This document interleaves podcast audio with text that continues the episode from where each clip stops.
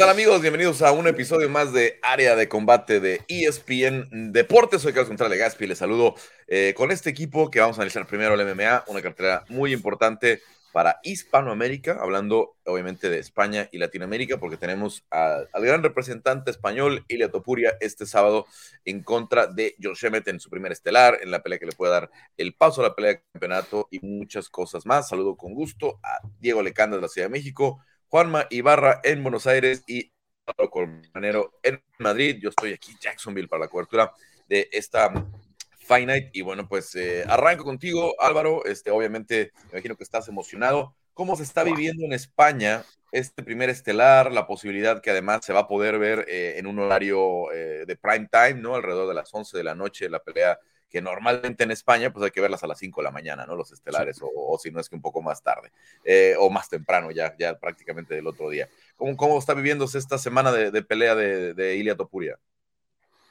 Bueno, muy buenas chicos, muy buenas amigos de Área de Combate. Una auténtica salvajada y una locura, Carlos, eh, la topuria manía que está viendo y cómo se ha subido un montón de gente que pensábamos que, que nunca iba a entrar en este deporte al carro, especialmente Dilia Topuria. Ya no te digo que vayan a, ser los mayores acérrimos a este deporte, pero sí lo son para Ilia Topuria. Él pasó por unos cuantos programas de prime time como El Hormiguero, La Resistencia y también un documental en el que precisamente Legaspi tú participaste, que lo hicieron explotar mediáticamente y actualmente he de decir que ya no solo el nicho, el grupo de las MMA, sino que el aficionado en general al deporte español está pendiente de lo que va a hacer Iliato Puria este sábado. Todo ello coincidiendo con el mejor horario que hemos tenido en la vida, en la historia directamente de las MMA españolas, hace que haya una expectación tremenda. Lo estamos notando en todos los contenidos que hacemos. Para que os hagáis una idea, yo llevo pues 8 o 10 años eh, impulsando las MMA a nivel ya de periódico general, que es el ABC, y después de tanto tiempo he logrado que hoy precisamente se haya publicado una doble página de apertura de la sección de deportes. ¿Qué quiere decir? Que hasta los directores, hasta gente que es totalmente externa en nuestro deporte, a las MMA, se han dado cuenta que, estamos ante un fenómeno diferente y ante una futura estrella mundial y un fenómeno de masas en España. Así que estamos súper emocionados, estamos todos muy locos. Sí que es verdad que noto que eh, está habiendo mucho hype, que nos estamos subiendo muchísimo todos al tren y que no vemos la manera de que Ilia Tupuria vaya a perder cuando realmente, ahora lo hablaremos, delante tiene a un auténtico monstruo, a un bicho que tiene bastantes herramientas para hacerle mucho daño. Pero ya te digo que aquí en España no cabe la derrota y estamos todos súper emocionados, Carlos. A ver, Álvaro, te pedía unas eh, opiniones para, la página de ESPN Deportes y hacías un, símil del fenómeno Fernando Alonso cuando... Sí.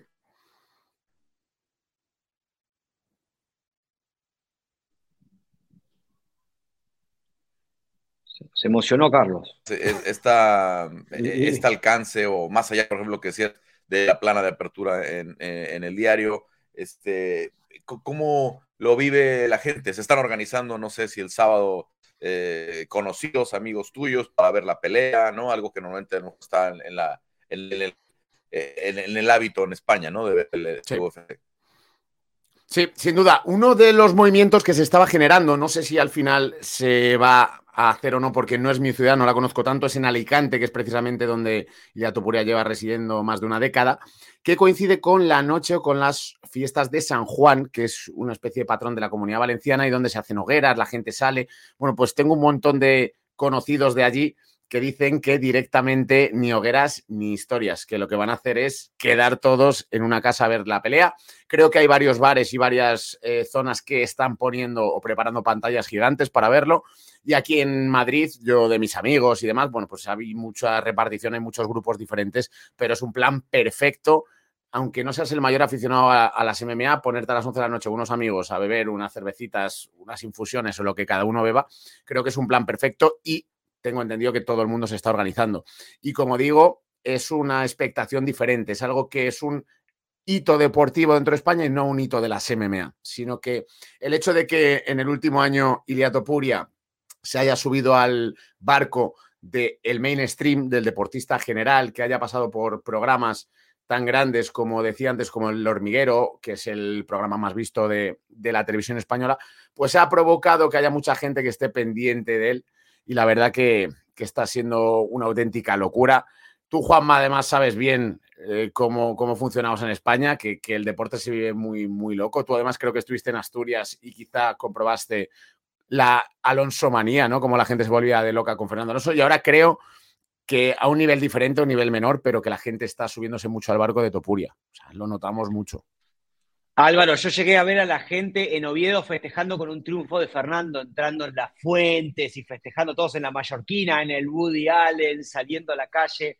La verdad se vive, se vive de manera muy especial y qué loco sentir que yo, nosotros lo vivimos eh, a otro nivel, ¿no? Pero teniendo un evento aquí con Santiago, eran cosas diferentes, pero qué loco cuando ves que se empiezan a sumar, que se empieza a sumar gente que antes no lo veía, que empieza a preguntar, se empiezan a averiguar. Es muy loco ver cómo un deporte no solo se va formando, sino la gente se empieza a unir, ¿no? Sí, incluso gente que no lo entiende. ¿eh? O sea, yo, lo, he, notado en el canal de YouTube, por ejemplo, que los dos últimos contenidos, uno de ellos, claro, es una entrevista con Ilia Topuria. Hay mucha gente que llega ahí diciendo, mm, vengo a la entrevista, o sea, vengo al vídeo, he acabado aquí, me lo ha recomendado YouTube o lo que sea, por Ilia Topuria, pero realmente no entiendo todavía el deporte. Simplemente le vi en el hormiguero, he estado buscando cosas suyas y ahora YouTube me lo recomienda porque me encanta como figura, como persona, como carisma. Y lo normal es que la gran mayoría de las personas que le ven se acaban quedando. Muchos de ellos ya sé cómo es esto de las MMA, o sea, engancha mucho en cuanto lo empiezas a entender un poquito. Entonces yo creo que estamos viviendo un momento muy, muy histórico, muy histórico. Y Diego, Álvaro, el magnetismo que genera una, personalidad como la de Ilia. Precisamente hablaba con un amigo asturiano y me decía, eh, es muy soberbio, es muy soberbio, pero vamos a ver todos la pelea. Claro, genera eso, la, la personalidad de Ilia. Se ama, se quiere, alguien resistirá, pero todos lo van a ver. Esa es la, es la atracción que generan los peleadores, toda ese magnetismo y esa burbuja. Ese, a veces eh, esa contradicción que generan los personajes, que es en un punto lo mismo que genera McGregor, ¿no? Simpatía, eh, pero generan algo, no pasa desapercibido. Y ese sentimiento que genera hace que lo quieras ver compitiendo el sábado. Y no solo eso, de lo que estaba platicando Álvaro, un día estaba yo aquí en mi casa y me llega un mensaje de mi mamá y me dice, Diego, ¿te, te cae bien Ilia Topuria? Y yo, sí, ¿cómo sabes tú quién es? dice, es que estoy viendo el hormiguero y está de invitado. Entonces, o sea, e, eso, eso que dices, Álvaro, que está sucediendo en España, hasta está teniendo olas acá en México, porque pues es un, es un programa que, que transmiten aquí, que lo ven algunas personas, mi mamá es una de ellas, y ahora resulta que sabe quién es Ilia Topuria por ver el hormiguero, ¿no? Entonces, sí, sí está haciendo algo que yo no había visto, ni en México, la verdad. O sea, en, en México yo no he visto que se le, que se le haya dado ese, ese apoyo o ese impulso a, a Brandon en su momento, o al Pantera, o a Alexa, o a Irene. Entonces, y esto ni siquiera es una. Y estoy hablando de, de peleadores que ya pelearon por el campeonato, ¿no? Entonces, es, eh, sin presión para Ilia en España, después de todo lo que nos dijo Álvaro. Sí, sí, sí. Es que decíamos, Carlos, que, que además pasar por programas como El Hormiguero, que comentaba ahora Diego, que hasta su madre lo ve en México, porque claro, es un programa muy visto de habla hispana, llega a otros países también, llega a Sudamérica y demás. Y claro, el pasar por esos programas al final te convierte en mainstream, te convierte en, un deportista de élite, no en un luchador de élite. Y creo que eso lo estamos notando mucho en España, Carlos. está viendo, eso sí, demasiada emoción. Y eso sí que es importante. La subida está siendo increíble, pero la caída puede ser brutal, como haya una derrota. A ver, en España y en México, digo, en Argentina y en México hacen asados y carne asada, ¿no? Que le llamamos un poquito diferente, la carnita asada o, el asado. En, España, ¿qué se hace? Se están organizando. La barbacoa, la, barbacoa se dice, sí, aquí hacemos barbacoas. Sí. Para ver una cartelera esta noche, porque yo recuerdo mucho, a ver, el primer, el, primer día que yo vi ese fenómeno en México fue cuando Eric Pérez, el gollito, iba a pelear contra, mm, ay, ay, ay, ay, ay eh, era en Indianápolis, eh, contra um, Takeya Mizugaki, contra, contra el japonés Takeya Mizugaki, ¿no? Que Goyito ya tenía tres victorias, había roto el récord de knockout más rápido en la historia de la división Gallo, iba 3-0. El de Ken, el de Ken Stone, sí. Sí, sí, sí. Y entonces ponen una cartelera en miércoles en Indianápolis, que nos tocó estar allá, y me acuerdo que ya se sentía el movimiento, ¿no? Sobre todo en Monterrey, que Goyito es de Monterrey, y mucha gente se junta, ¿no? No, no, no, no, no digo que eso haya sido la presión para Goyito, ¿no? Pero al final pierde esa pelea, y se cae un poquito el, hype en ese momento, ¿no? Pero ahora eh, yo veo a un Ilia muy, eh, a ver, que él no se distrae con esas cosas. Decía que eh, el sábado es la fiesta de las antorchas en Alicante, ¿no? Sí, y que las horas de San Juan, sí. Que ahora todo el pueblo va a estar, ¿no? Reunido por esa misma razón, ¿no? Por el motivo de las antorchas y que seguramente van a aprovechar para verlo. Sí, sobre todo lo que te digo, yo creo que en Alicante especialmente, aquí en Madrid yo tengo conocimiento de que mis amigos directamente se están, se están organizando entre ellos, pero lo cierto es que en, en Madrid, o sea, en Alicante exactamente es donde sí que tengo constancia, vamos, directamente de que diferentes bares se están organizando de tal manera que puedan eh, juntar por lo menos, yo que sé, a 20, 30, 40, 50 personas en una terraza y ver ampliamente, ver todos el, el combate juntos, ¿no? Porque es una hora muy buena, es una hora que realmente no estamos acostumbrados para nada en España a tener, es una hora perfecta, es que es directamente perfecta y claro, eh, la gente lo va a disfrutar un montón porque puedes cenar antes, puedes cenar después, es el momento que si quieres de cervezas, de tomarte unas copas, es una hora muy buena. Y aquí en España, ya te digo, hay mucha gente que se está subiendo al barco y la mejor manera es que no sea un, a un horario incómodo, que directamente digas, bueno, pues venga, quedamos a cenar y ya que estamos ponemos esta pelea. Y en cuanto lo vean se van a enganchar. Entonces estamos muy, muy, muy emocionados. Bueno, en, definitiva, es una pelea importante. No sé, en estos instantes que me fui, eh, vamos del otro lado, vamos del otro lado, ¿no? A ver, ¿hay que preocuparse o no de Josh Emmett? Obviamente, Ilya siempre tiene un discurso, voy a terminar en el primer round, voy a hacer esto, voy a hacer el otro, lo ha venido consiguiendo, también hay que reconocérselo, pero eh, Josh Emmett parece un, hueso duro de roer, ¿no? Un tipo con mucha experiencia, por acá Juan tiene un análisis ya técnico muy, muy claro que estábamos platicando eh, ayer, nos estamos preocupando, creo, solo por el poder de la mano derecha, ¿no? También el gancho de izquierda con ese ha llegado a noquear, si no me equivoco, a Ricardo Lamas, es el que lo, lo cacha con la izquierda, ¿no? Este, pero, pero vaya, ¿cuánta es la preocupación por, por Josh Emmett, Diego? Pues creo que lo, dices bien, eh, es, ese derechazo sobre todo, es que esa es la cuestión con Josh Emmett, o sea, es, muy bueno y ha llegado muy lejos, pero al mismo tiempo es, un peleador muy, hay que decir básico, pero estándar. Eh, no, no, presenta una amenaza que, no sepa. Ili es un peleador mucho más completo, eh, tiene un striking también, o sea, usa, usa, más herramientas en striking, obviamente cinta negra y en, y en el piso hemos visto también lo que hace.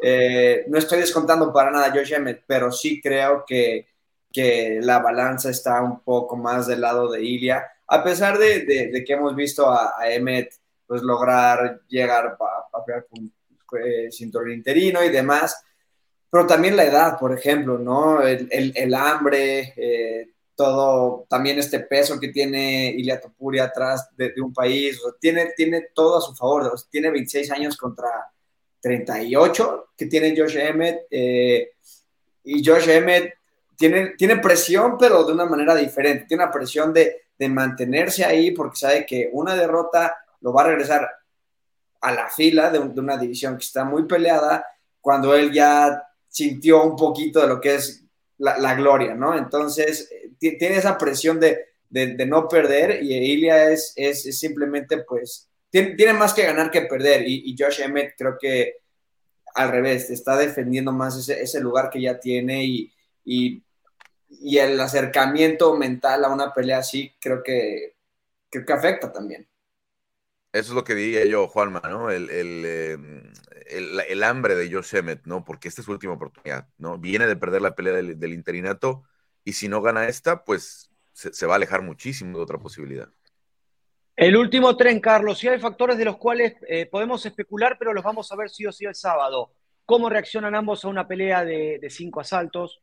¿Cómo reacciona Ilia a una pelea estelar de UFC? Hasta ahora no podemos hablar de presión, podemos hablar de motivación, porque Ilia no, no ha mostrado nervios, ha mostrado ser un natural del octágono, pero nunca lo hemos visto en una pelea larga. Josh compitió muy bien en la pelea larga que tuvo con Calvin Keitar, un boxeador como Calvin, que un poquito dio alguna huella de cómo se le podría pelear a, a Josh porque le puso muchas dificultades con ese doble o triple jab. Los dos, eh, los dos peleadores, uno de los, de los únicos eh, puntos no flojos, pero eh, que no es una fortaleza como hemos visto en Ilia, en Ilia son las patas bajas, porque Ilia no patea y le ha costado que, lo hayan pateado, pero Josh no patea como en los comienzos de su carrera, como en el 2016 en Rotterdam como John o contra Scott Holtzman, ha dejado de patear, si bien la patada derecha alta y baja era muy molestas, no lo hace más. Eh, ¿Qué le conviene a Josh, hablando de, lo técnico, chicos? Un poquito llevar la pelea al caos. Yo no creo que, que Ilya quiera lucharlo de temprano, si bien tiene lucha, me parece que va a ser el mejor momento de Josh Emmett los primeros, eh, los primeros rounds. Así que calculo que va a ser una pelea llevada a la distancia, teniendo en cuenta que Ilya tiene tres puntos fuertes, chicos. La presión, cómo empuja al rival hacia atrás, las combinaciones de boxeo, cómo combina al cuerpo y a la cabeza, y por último la lucha, tal vez no tanto desde un punto de vista ofensivo, si bien eh, recordamos el suplex a Yusef Salal y demás, la usa, eh, Ilya utiliza la lucha más que nada para defenderse, como lo usó contra el mismo Salal, como lo usó contra Jay Herbert, con ese instinto de supervivencia fenomenal que le hemos visto. Eh, cuestión, volviendo al punto, Carlos, hay muchísimo para jugar para Josh Emmett. El camino para la victoria para Josh sería uno que ha usado muy poco, que es mezclar, mezclar un poco la lucha con las patadas, con ese overhand. Me parece que con una solo overhand no le va a alcanzar contra el boxeo técnico de Ilia, así que hay muchos caminos para el español para que pueda llevarse el triunfo el sábado.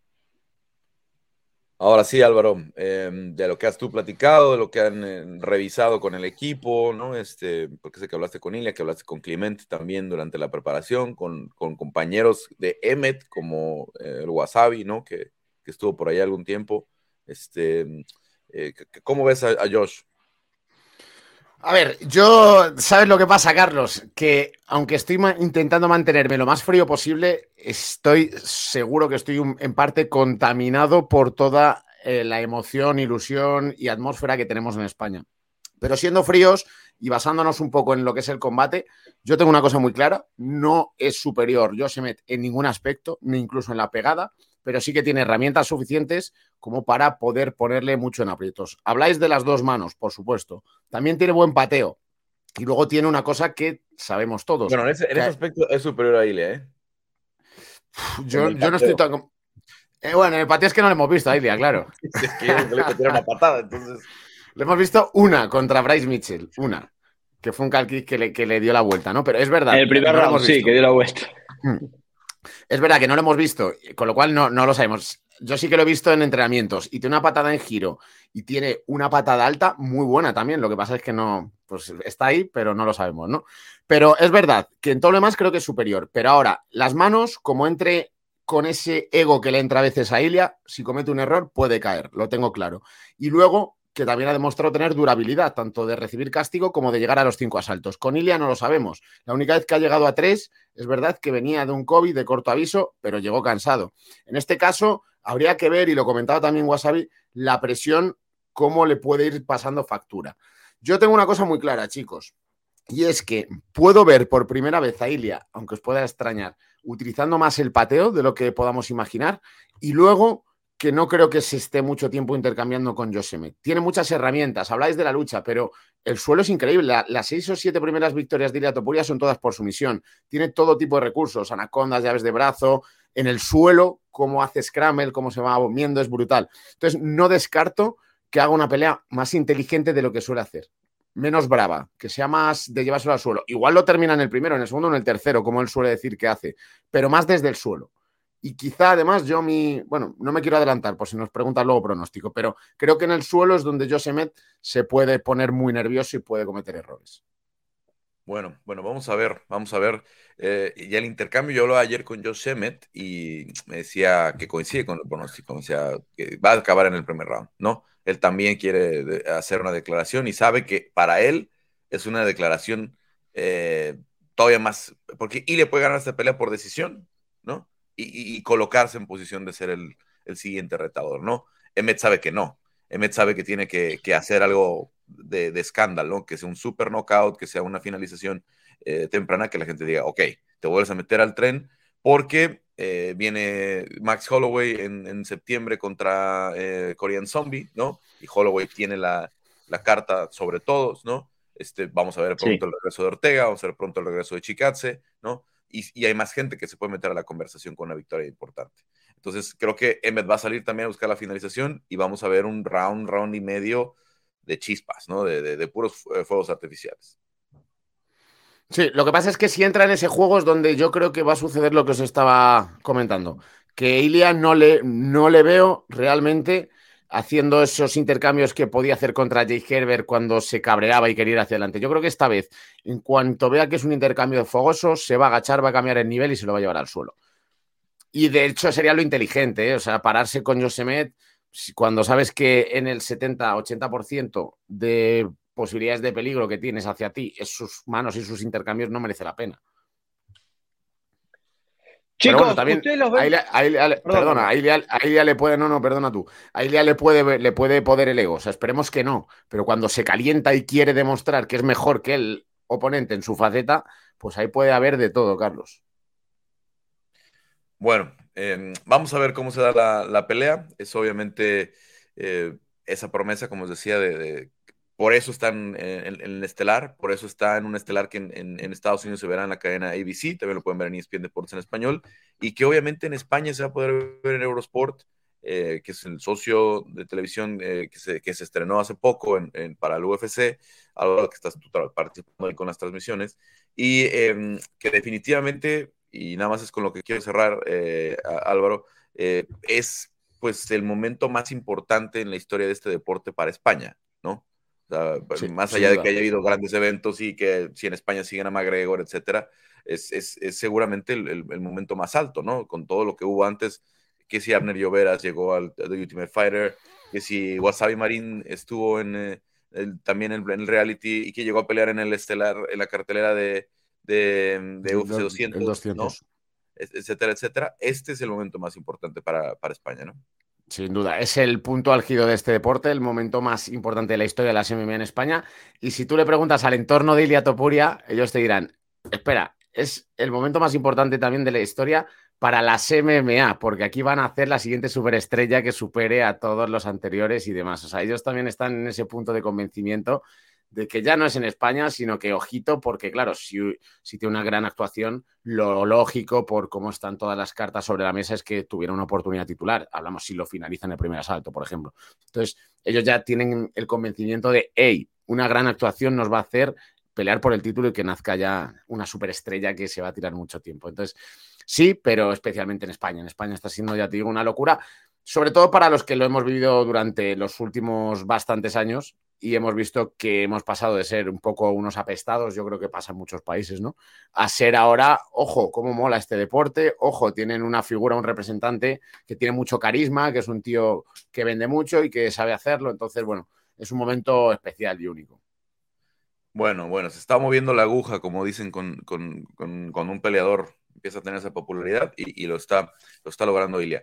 Eh, Juanma, a ver, em, del lado de Ilia, ¿se coloca como eh, retador si gana? ¿Está, ¿Lo tiene seguro? Eh, no, para mí no está tan claro, chicos, depende de, un, depende de los resultados. Porque si Yair logra imponerse a Alexander Volkanovski, lo más probable es que Volkanovski tenga una revancha. Eh, se lo tiene merecido, campeón de 2019, cuatro defensas del título, uno de los peleadores más importantes de la historia como actúa UFC, es muy probable que tenga una revancha y la tiene merecida. Ahora, después de esa revancha, sí tendría lugar como próximo retador, o si Alexander logra retener el título, ahí sí, esto se vendría a ser una eliminatoria de título.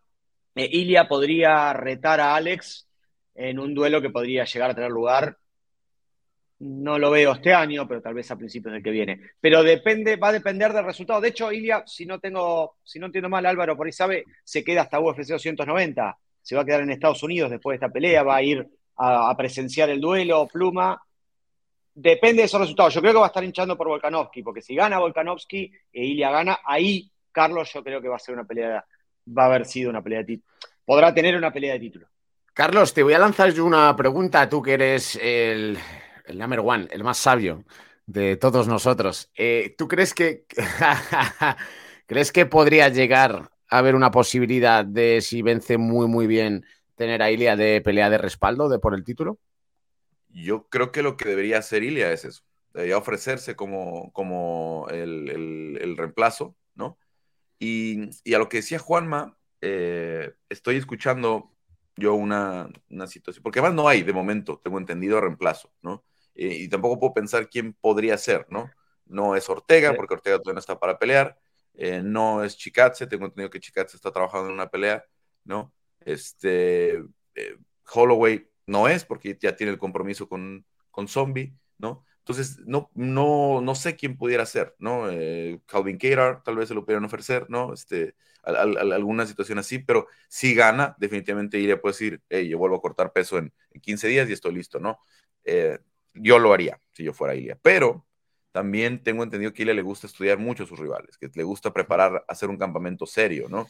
Y no sé si quiere llegar en esas condiciones, ¿no? En la de peleas. Y, le, cuesta, le cuesta mucho el peso, además, Carlos. 15 días son pocos para él peleé hace dos semanas, ¿no? Ahora, algo que me estoy, eh, eh, que con cosas que he escuchado en los últimos días, ¿no? Eh, creo que Alexander Volkanovski está perdiendo el interés en la división, ¿no? si gana, creo que él va a pedir una oportunidad de nuevo contra Islam Makhachev. Si no se la dan, creo que va a pedir una oportunidad por el BMF que ahora ya va a estar en juego, ¿no? Este, que ahora ya va a ser una, va a ser una lo tenga Dustin o Justin, va a ser una super pelea si lo pones con Volkanovski, va a ser una pelea muy atractiva, ¿no? Entonces creo que gane o pierda Volkanovski. No lo vamos a ver en 150, en 145 en un buen, un buen tiempo, ¿no? Ya tuvo esa probada, ya se sintió en buenas condiciones contra Islam, ya, ya se dio cuenta que ante un tipo que es prácticamente un, peso welter como es Islam, este, él pudo competir, estuvo cerca de ganar la pelea. Entonces creo que él ve peleas de mayor dinero ¿no? Con estos superestrellas como es Justin Gaethje, como es Dustin Poirier y como lo puede ser una revancha con Islam, incluso pensar hasta en un Charles Oliveira, ¿no? En, algún punto del, futuro cercano. Entonces, eh, yo creo que si gana Ilia, va a ser el siguiente retador. Yo creo que sí se van a acomodar las cosas porque si gana Yair, es probable que Volkanovski diga, me voy un rato a la 145, veremos si en el futuro regreso, si, si, si hay algo eh, de ese tamaño, o lo mismo si gana Volkanovski, sobre todo si gana de forma dominante, como le pasó a Amanda Nunes, por ejemplo, que dijo, aquí ya no hay nada para mí, pero en el caso de Volkanovski sí hay muchas peleas de mucho dinero para él en una división arriba, ¿no? Entonces, eh, no creo que le tenga miedo Volkanovski a, a, Ilia, pero que sabe que todavía no es esa pelea de dinero, ¿no? Un día lo va a hacer, probablemente, pero hoy no. Y Carlos, ¿tú crees, perdona que te corte, y en este caso tú crees que Volkanovski si gana mantendría esa corona por intentar el doble cinturón simultáneo y se, si gana Holloway todo cuadraría para hacer un interino entre Holloway e Ilia Topuria? Eh, yo no creo, la verdad, porque él ha sido muy honesto siempre con la división, ¿no? Cuando dijo voy a pelear con, con Islam, esto voy, es una pelea y regreso a defender mi cinturón, ¿no? Pero no creo que pueda hacerlo ya. O sea, creo que ya eh, eh, sería pelear otra vez en, Australia, probablemente, ¿no? Que le pusieron a pelear en Australia en 155 en septiembre y, para luego regresar a 45. Eh, yo creo que no. Yo creo que esta vez, si, si ve el panorama así, va, va, a retar incluso a Charles Oliveira o va, a soltar un nombre en 55 después de la victoria, ¿no? Si es que se da la victoria, porque ojo que, que la pelea de Jair no va a ser nada fácil, que el campamento que está haciendo Jair es muy serio, a diferencia de algunos otros, que tuvo algunas otras circunstancias en las que no pudo eh, juntar la gente que quería tener en, México, sobre todo, trabajando. Y en esta ocasión tiene a Belal Mohamed, tiene Ignacio Bamondes, está de vuelta Mike Valle, eh, como ya lo estuvo en la pelea de Emmet, va a estar Israel Martínez, va a tener esa esquina, eh, pues, con la que ha tenido la mayor cantidad de sus éxitos. Entonces va a ser una pelea interesante. En fin, chicos, sí. Perdón. Perdón, Juanma. Estoy pisando todo el mundo hoy. Digo, lo dinámico que se podría el top de las 145 libras después de esta pelea si Alex decide irse a 155, ¿no? Independientemente de que vaya o pierda. Si esto se confirma, si esta falta de interés, por decirlo de alguna manera, termina siendo consecuente, como porque volverían las opciones de Holloway, volvería Ortega, habría un top 5 que estaría más activo que el de las 155 incluso. Diego, tú decías con la cabeza que no, que Ile no es el retador eh, si gana la pelea. ¿Qué, por, qué, ¿Por qué lo ves así? Ah, no, yo decía que no por lo del BMF, creo que eso fue cuando dije. Ah, pero creo que sí, Ilia, un, poco lo que dices, ¿no? O sea, dependiendo mucho de, de, lo que pasa en el top. Eh, siento que lo que pasa es, es, una opinión muy personal de, de yo donde tengo a, a, Emmet y lo que en realidad creo que, eh, que aporta como peleador, ¿no? O sea, en, en, mi opinión ni siquiera merecía la pelea por el cinturón contra Pantera, porque esa pelea la ganó por haber ganado, entre comillas, a Calvin Qatar, una pelea que, que yo lo vi ver. Eh, yo, también, vi a Calvin quiere ganar esa pelea. ¿Mandé? Yo también vi ganar a Calvin Keira esa pelea. Exacto, entonces de, a partir de ahí ya era muy dudosa su, su, pelea por el cinturón, entonces, o sea, no, es, no, no, no, le estoy quitando mérito para nada a Josh Emmett, simplemente eh, para mí Josh Emmett no es un peleador que, que te debería de, de, dar una pelea por el cinturón. Es como Michael Chandler, ¿no? En 155, le ganas a Chandler y tienes una pelea por el cinturón por alguna extraña razón.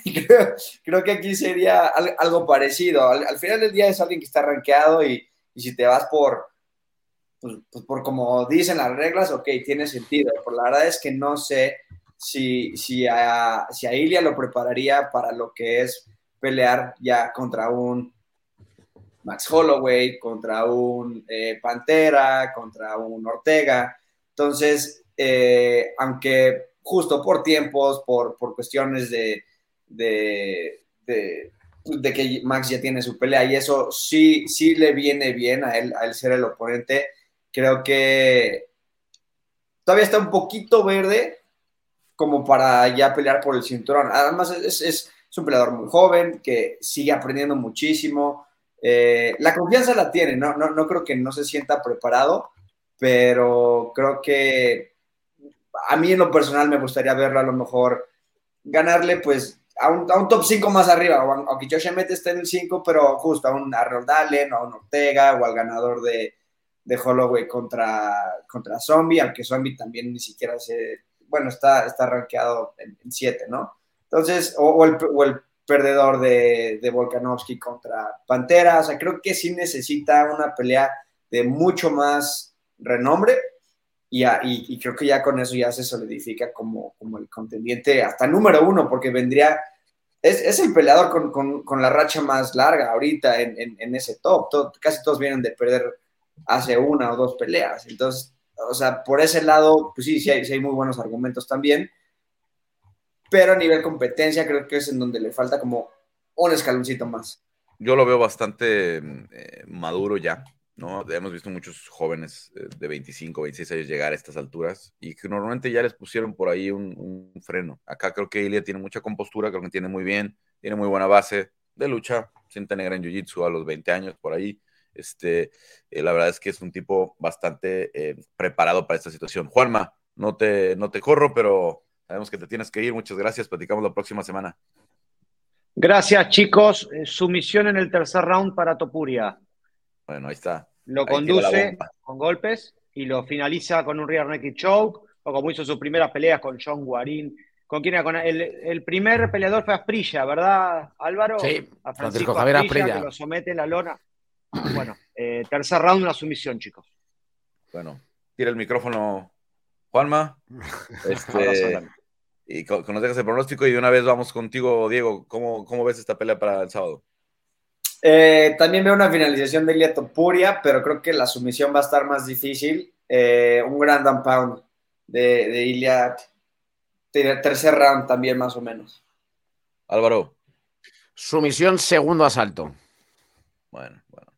Yo creo que si, hay sumisión, me parecería raro. ¿eh? Esta, esta va a ser una... una vez que se cierra la jaula, creo que se van a dar con todo, con las manos, y, y puede ser, puede ser un, round muy intenso, ¿no? Yo creo que acaba entre los primeros siete, máximo ocho minutos de la, del, combate. Y, creo que, eh, sobre todo el trabajo al cuerpo de Topuria, que, que, vimos muy bien en la pelea con Damon Jackson, ¿no? Este, eh, puede ser una clave, ¿no? cuando abre mucho con, con el volado de derecha Emmet, que lo cacha abajo con un, con un ganchito o un uppercut, tiene muy buenas manos. Ilia, eh, como se nota siempre, en su boxeo. En fin, eh, dejamos el tema nada más rápidamente. ¿Algún otro combate que quieran comentar de esta cartelera? Obviamente el, coestelar tiene también implicaciones de clasificación con Macy Barber y, Amanda Rivas. Le puede dar el salto a cualquiera de las dos, acercarse a la pelea del título, pero creo que a ninguna de las dos les alcanza para, para ser la siguiente retadora, ¿no? Este, sobre todo sabemos que Valentina y Alexa están ahí en un pendiente, y si gana Valentina, probablemente veamos una trilogía, ¿no? Y si gana Alexa, hay, hay otras peleas por ahí acomodadas en el camino, sobre todo con Erin Blanchfield, eh, Tayla Santos, que está por ahí, eh, Manon Fiorot, ¿no? Y alguna sorpresa que pronto les platicaremos este, para las 125 libras de alguien que viene de 115. Pero luego, luego lo, platicamos en otro espacio ya que esté firmada esa pelea. Y bueno, eh, ¿alguna otra que quieran ver ustedes? Yo tengo muy claro, Carlos, Diego, que me encanta el combate entre Mateusz Rebecki, el polaco, y Loik Ratsabok, el tayiko, el de Tayikistán.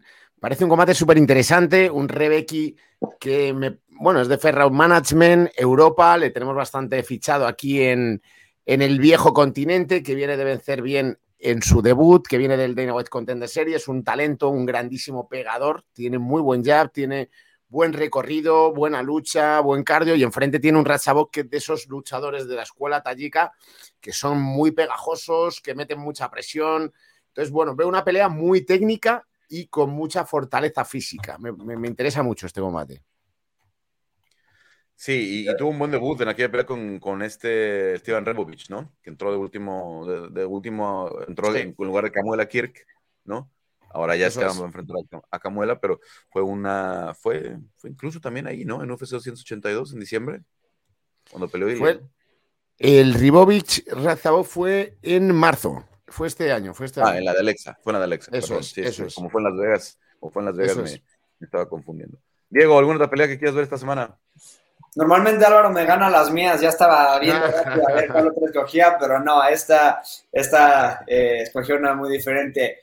Bruno Silva contra Brendan Allen, creo que podría ser fácilmente también un, main event de un Fight Night. Son, son dos peleadores que lo dejan todo, que eh, eh, vienen en, ascenso. Bruno Silva ahí tuvo una racha de, dos que medio lo, lo, ponen en peligro, pero bueno, una de esas derrotas es contra Alex Pereira y es el único peleador que no ha sido finalizado por Alex Pereira, ¿no? Entonces, aunque hayas perdido, creo que eso amerita eh, aplaudir.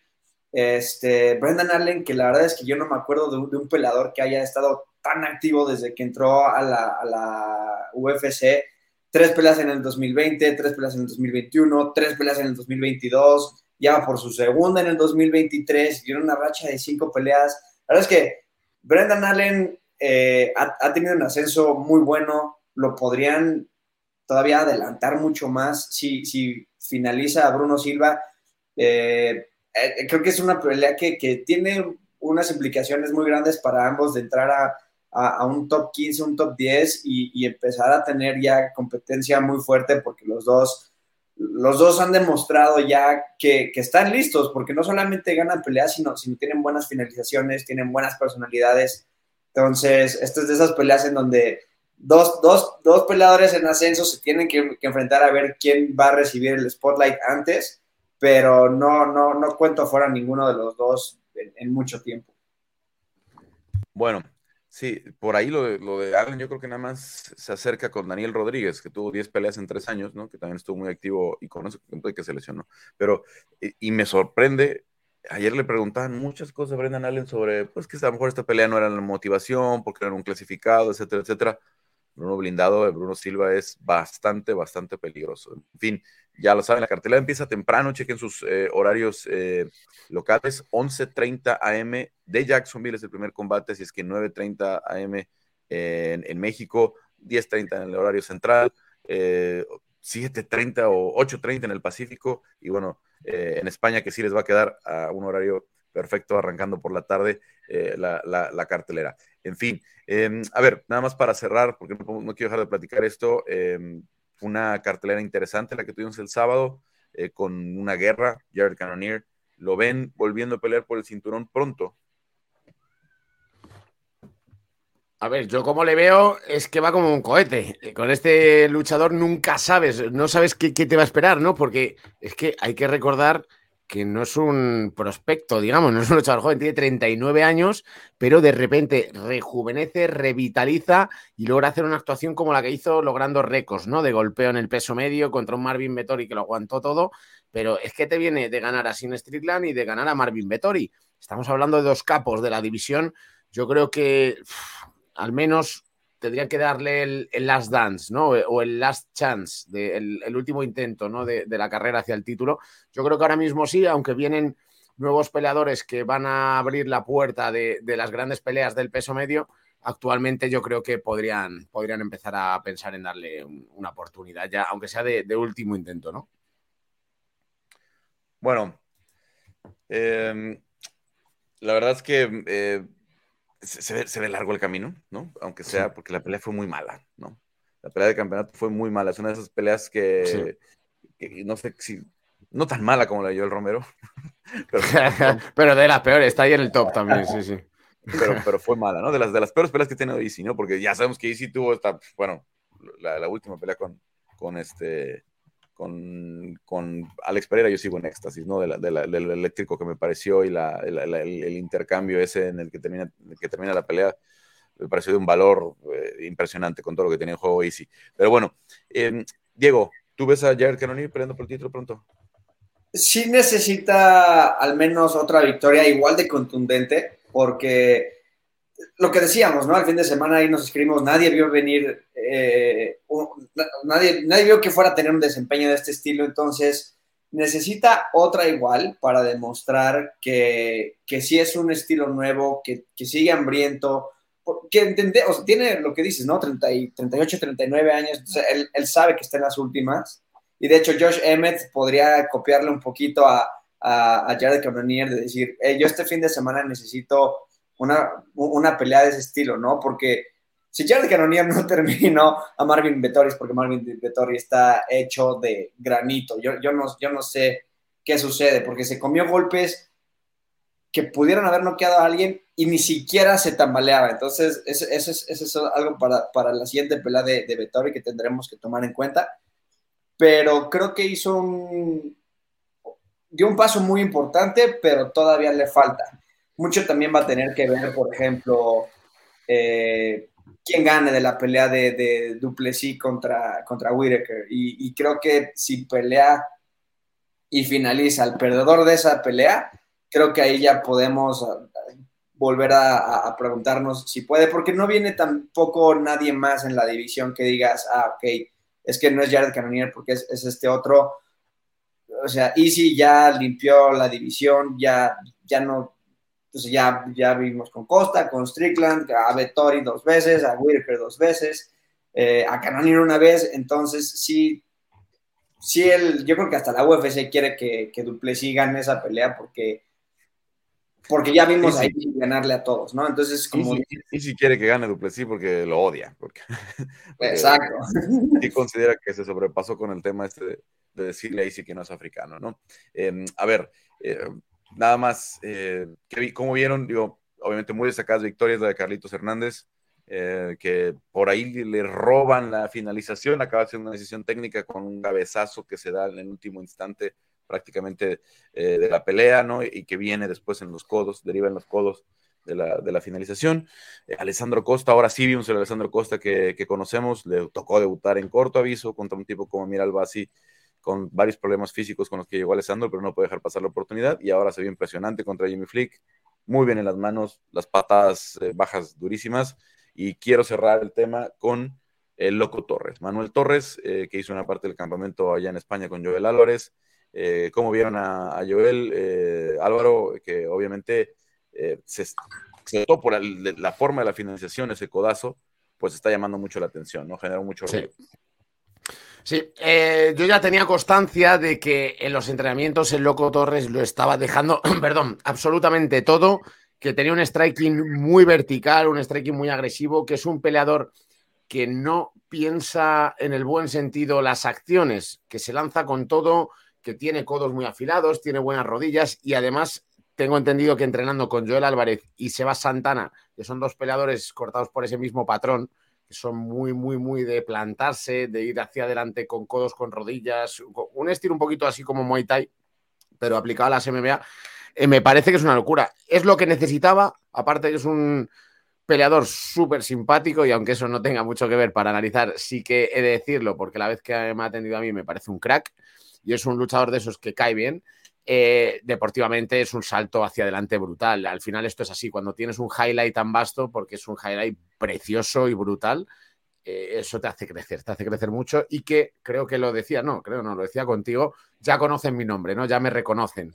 Es, la clave, hacer una actuación así para viralizarte un poco.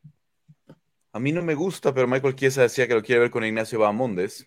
Em, lo que creo es que va a ser, con el que creo que va a ser muy difícil que no se cruce, es con Esteban Ribovic. Y Esteban Ribovic tiene un estilo impresionante para la pelea de Manuel. Pudiera ser una guerra, ¿no? Eh, una, locura, ¿no? Este, Ribovic peleó bien con Locke Shabov, eh, aunque perdió en, esa, en ese debut, y ahora tiene una nueva pelea para, el mes de julio, así es que vamos a ver cómo se da. Yo creo que esa eventualmente la tendremos, no me gustan las peleas de latinos, pero eh, por el choque de estilos, por las edades, por el, por, el, em, por la cantidad de peleas que tienen ambos en el UFC. Manuel tuvo dos, Esteban va por la segunda. En cuestión de experiencias tan similares. Diego, ¿tú cómo viste a Loco? Ah, impresionante, impresionante. Y, lo que dice Álvaro de la personalidad, creo que a lo mejor ahorita no es, no es tan relevante, pero en un, en, un par de victorias más sí, porque, porque es lo que hace que, que se gane el público, ¿no? Vimos a, a Oliveira en Canadá, por ejemplo, de, por, por su personalidad, y, entonces cuando sumas desempeños como, como el que tuvo y, lleva dos, ¿no? Dos de dos. Cuando tienes eso, más carisma, es, es muy difícil que la gente no, no te quiera y, que entonces la UFC no, no empiece a, apoyarte un poco más y a ponerte en, en, en, carteleras más importantes, ¿no? A lo mejor en prelims de un numerado o al rato ya vas a estar en, en la segunda pelea de un pay-per-view. Entonces creo que eh, va a tener que ser cuidadoso, tiene un estilo en el que o noqueas o te noquean, hasta ahorita ha, sido el noqueador, pero sí, sí creo que tiene que ser en, algunas partes más cuidadoso, pero, pero no mucho porque luego los peleadores que son, que son salvajes y empiezan a ser más técnicos se vuelven aburridos, ¿no? Entonces tampoco queremos eso de él. Eh, y, sí, y como sea, en general la cartelera estuvo muy, muy buena. Yo soy, como luego me quejo de, pagos por evento que parecen eh, prelims de, Fight Nights, estas Fight Nights que deben ser así cuando, cuando no tienen nada que perder y solo están demostrando quiénes son y a dónde quieren llegar. Luego tenemos peleas increíbles. Sí, lamentable todo lo, el, el, jueceo, los referees que, hicieron más de una eh, trastada, como diría mi madre. Pero, pero sí, sobre todo eso, sí, sí necesito yo decir, e, e, ese referee algo necesitan revisarlo, porque si vio que hubo un, choque de cabezas en el takedown, ¿por qué deja que sucedan otros 7000 codos después? Si ya viste que lo noqueó un, un, cabezazo, no te esperas a que, a que le conecte unos 7, 8 codazos. Entonces, dejas que lo noqueen con codos, pero después llamas eh, o sea, después pides que, se diga que fue un cabezazo, entonces es terrible esa situación. Y, eh, a ver, y el error también de, quien estaba en la revisión de video, ¿eh? porque tuvieron una mala noche con la revisión de video también, ¿no? Alcanzan a corregir en la de este, en la de Dan Argueta, pero acá creo que sí se equivocan al no darla como un knockout técnico, que hubiera sido lo, más lógico, ¿no? Al final... lo derribo, lo derribo normal y eso sucede y... Oye, y si, y si Gray Maynard no estaba noqueado en, ese, en ese derribo cuando... Ya, ya no acuerdo, pero si Gray Maynard no está noqueado, entonces acá tampoco. Bueno, eh, la verdad es que vamos a ver, afortunadamente no le quitaron la, la, victoria a Carlitos Hernández, ¿no? Este, se quedó como una decisión técnica, ¿no? Que si hubiera sido más drástico que le hubieran quitado su bono de victoria, etcétera, etcétera. Pero bueno, eh, chicos, eh, Álvaro, pues muchas gracias eh, por las aportaciones esta, esta, semana. obviamente van a estar muy pendientes de tus redes sociales, los fans en España, porque habrá, habrá una reacción, me, imagino, importante el sábado después de la pelea de Ilia, gane o pierda. Y Diego, pues platicamos la próxima. Seguro, gracias. Eh, suerte Álvaro, que, lo disfruten mucho en España la victoria. Muchas gracias, chicos. Bueno, vamos a cerrar el tema del MMA y ya tiene rato que está aquí con nosotros el buen Quique Rodríguez, es que vamos a, cambiar aquí de, escenario y vámonos al boxeo. Gracias también a Damián, nuestro productor, que está en este momento haciendo el, eh, esfuerzo para traer a Kike. Ya estamos aquí. Kike, pues, eh, ¿cómo andamos, Kike? ¿Cómo va esta semana en el box? Carlos, ¿cómo estás? ¿Todo bien? Muchas gracias. Pues yo diría, yo, yo lo definiría medio telenovelesca, ¿eh? Ya con todo el tema de Benavides, Canelo, que si Morrel, que si todo mundo se huye a todo mundo, que si nadie quiere pelear con nadie o todos con todos, ya no sabemos cómo está el tema. Pero es, chistoso porque cuando, cuando Samson Lekovich anunció que, que, se retiraban de la posible pelea en septiembre con Canelo, a pesar de la oferta que le habían hecho y que, y que el propio Canelo Team no respondió, me parece que si hubieran ellos quedado en silencio, hubiera sido perfecto el plan pero de repente empezaron a hablar, empezaron a hablar todos y ahora ya no sabemos quién pelea contra quién ni quién le tiene miedo a quién. Porque Samson dijo que la de Morel ya estaba firmada, ¿no? Eso, lo dijo desde un principio, que, estaba, que estaba firmada para octubre. Y, luego el equipo de Benavides lo niega y luego Samson dice que sí. Entonces, pues ya, ya hay medios de comunicación, ESPN, eh, ya, ya medio dan como por, por hecho que, que, la pelea se va a dar, pero, pero los Benavides lo niegan. Morrell dice que sí hay contrato, entonces, pues ya no sabemos.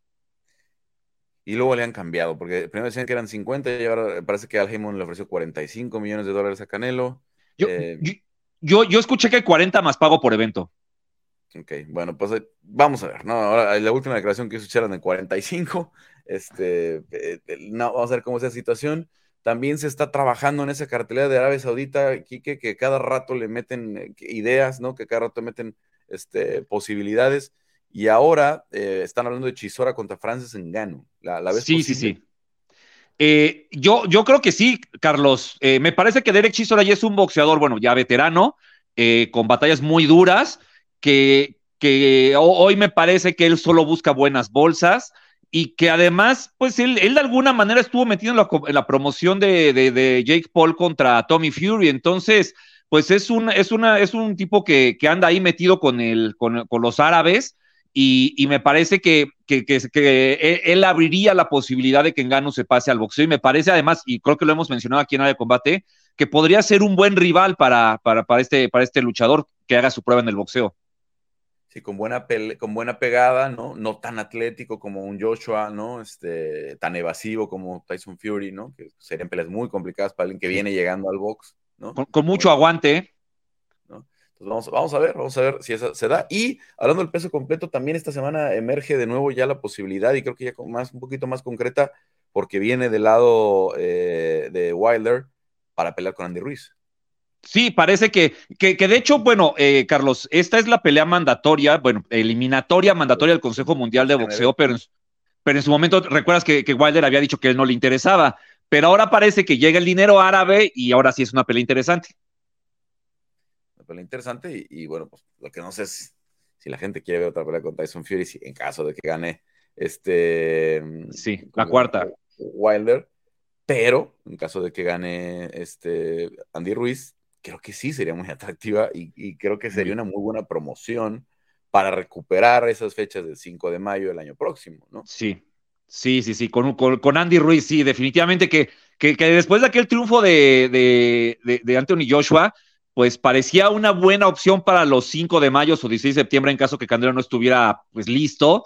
Eh, pero pues bueno, sabemos que se apagó y, me parece que si se da esta peleante Wilder, pues es una, una especie de segunda oportunidad, ¿no? Me parece que, Andy Ruiz pues es un boxeador ya eh, que, que, bueno, que me parece no ha hecho las cosas lo suficientemente bien como para seguir ahí eh, eh, eh, en la parte mediática, me parece que, si, se habla de él todavía es pues porque es mexicano, porque es peso completo, porque le ganó a Joshua, pero en realidad los méritos que ha hecho en los últimos tres años pues son muy pocos, ¿no? Entonces, pues es, está ante una segunda oportunidad pelear con, Wilder si, llega a cerrar esta pelea, y si por ahí viera el batacazo, que sería tan grande o más quizás que el de, que el de Anthony Joshua Carlos, pues, pues bueno, vendría Tyson Fury, y me parece que ahí pues, pues, pues la carrera de, Andy Ruiz tendría una dimensión distinta. Definitivamente, definitivamente es una, es una buena oportunidad. Para esta semana, eh, Quique, ¿qué peleas tenemos interesantes? Eh, bueno, está la, está la pelea de eh, Fernando Daniel Puma Martínez contra Jade Bornea, este boxeador filipino, pelea de campeonato 115 libras.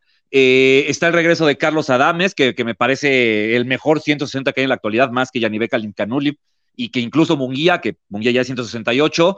Eh, e, esas son, son las, las peleas más, más interesantes. Bueno, y el regreso de Edgar Berlanga a Nueva York, eh, un poco haciendo como cálculos de, tiempos, Carlos. Edgar Berlanga pelea finales de, en estos finales de junio, pelearía supongo en noviembre, diciembre, y listo para mayo, ¿eh? 5 de mayo. Sí, pero digo, eso podría ser, como lo platicábamos, incluso en otro, intentar otro mercado para Canelo, que ya peleó en Madison Square Garden, ¿no? Al menos la de Daniel Jacobs fue ahí.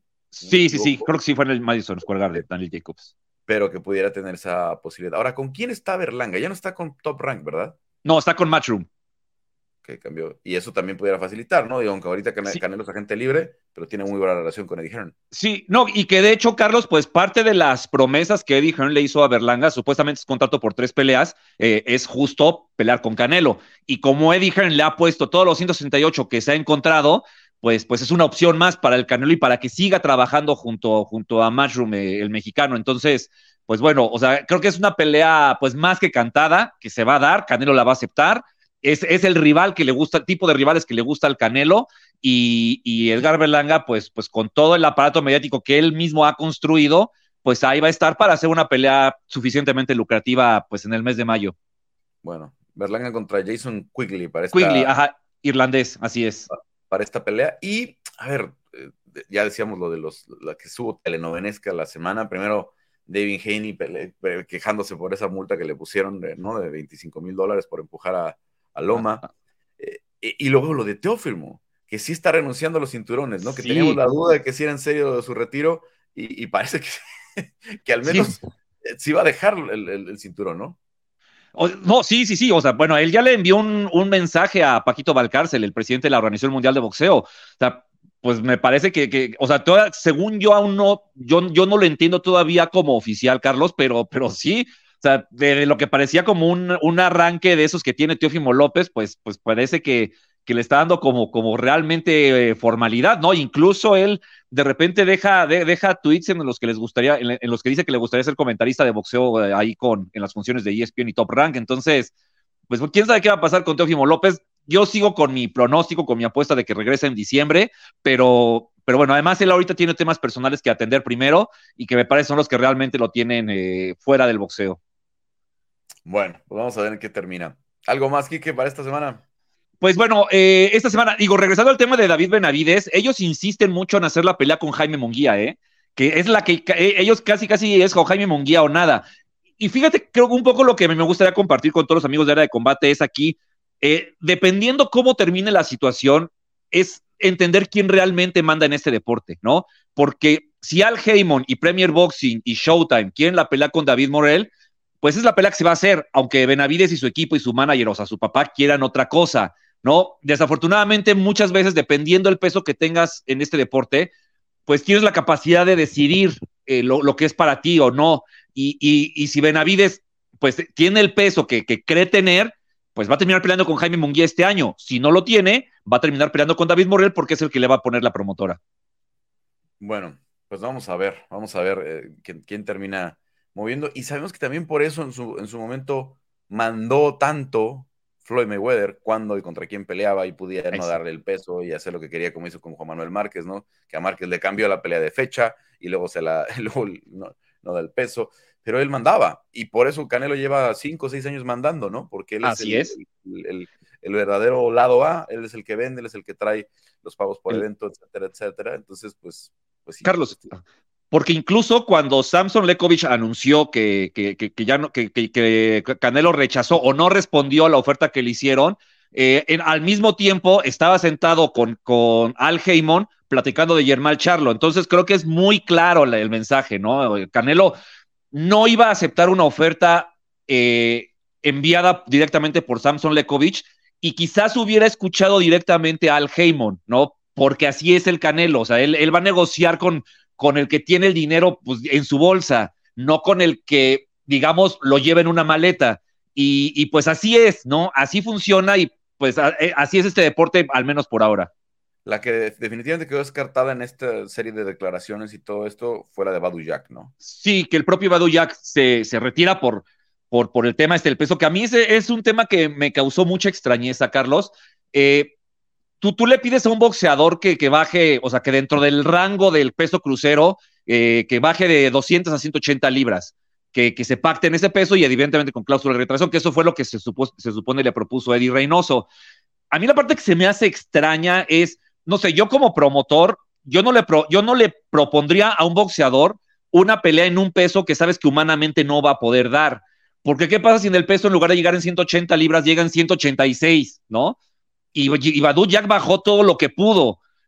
Y, y, al final, ¿qué haces? ¿Tiras la pelea a un día? ¿Lo dejas pelear así y que él se salga con la suya? ¿Qué es lo que haces? ¿No? Es, es un tema extraño.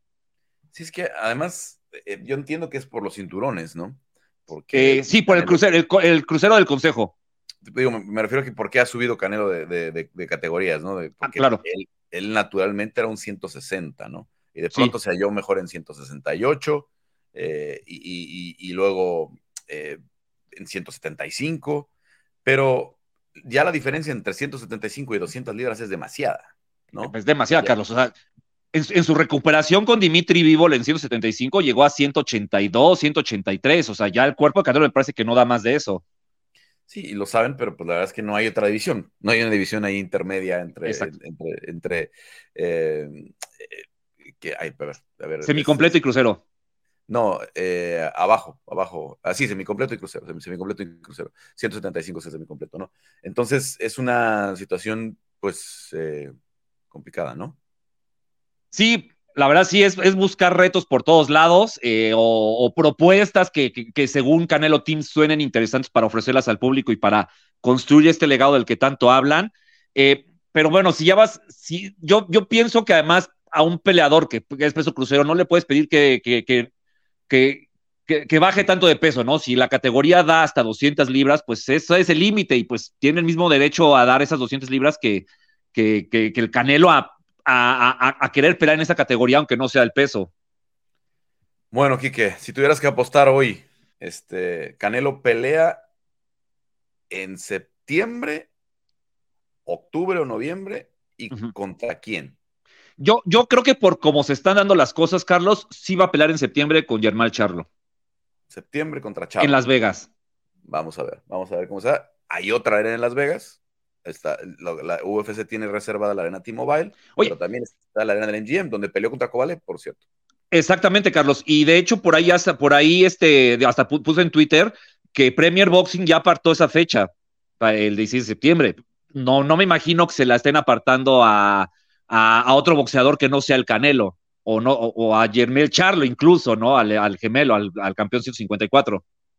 Sí, sería, sería, sería difícil apostar. Digo, el mexicano le gusta el box, ¿no? El, el, el, y si le pone una buena cartelera va a ir, ¿no? En, en, ese fin de semana que va a estar lleno de mexicanos y mexico-estadounidenses, pero al final de cuentas, este, no, no, no, está nada cerrado. Vamos a ver, vamos a ver. Entonces, tú dices septiembre contra Charlo. Sí, sí, sí, sí. Ahí en el. MGM. Ya, ya, ya ahí, creo que en la página del MGM aparece que ya está apartada esa fecha por, por Premier Boxing. Premier Boxing. Bueno, pues muy bien. Gracias por la información, Quique. Como siempre, por el análisis. Te escuchamos en el estilista y bueno, pues platicamos la próxima semana. Sí, claro que sí, Carlos, con mucho gusto. La próxima semana por aquí andamos. Bueno, pues ahí está Kike Rodríguez, muchas gracias. Eh, y también a Damián Delgado, nuestro productor, esta semana por eh, el apoyo, en la, eh, obviamente, en los controles de eh, el app y, y, todo esto. Y yo soy Carlos Contreras Gaspi, los espero la próxima aquí en Área de Combate de ESPN Deportes.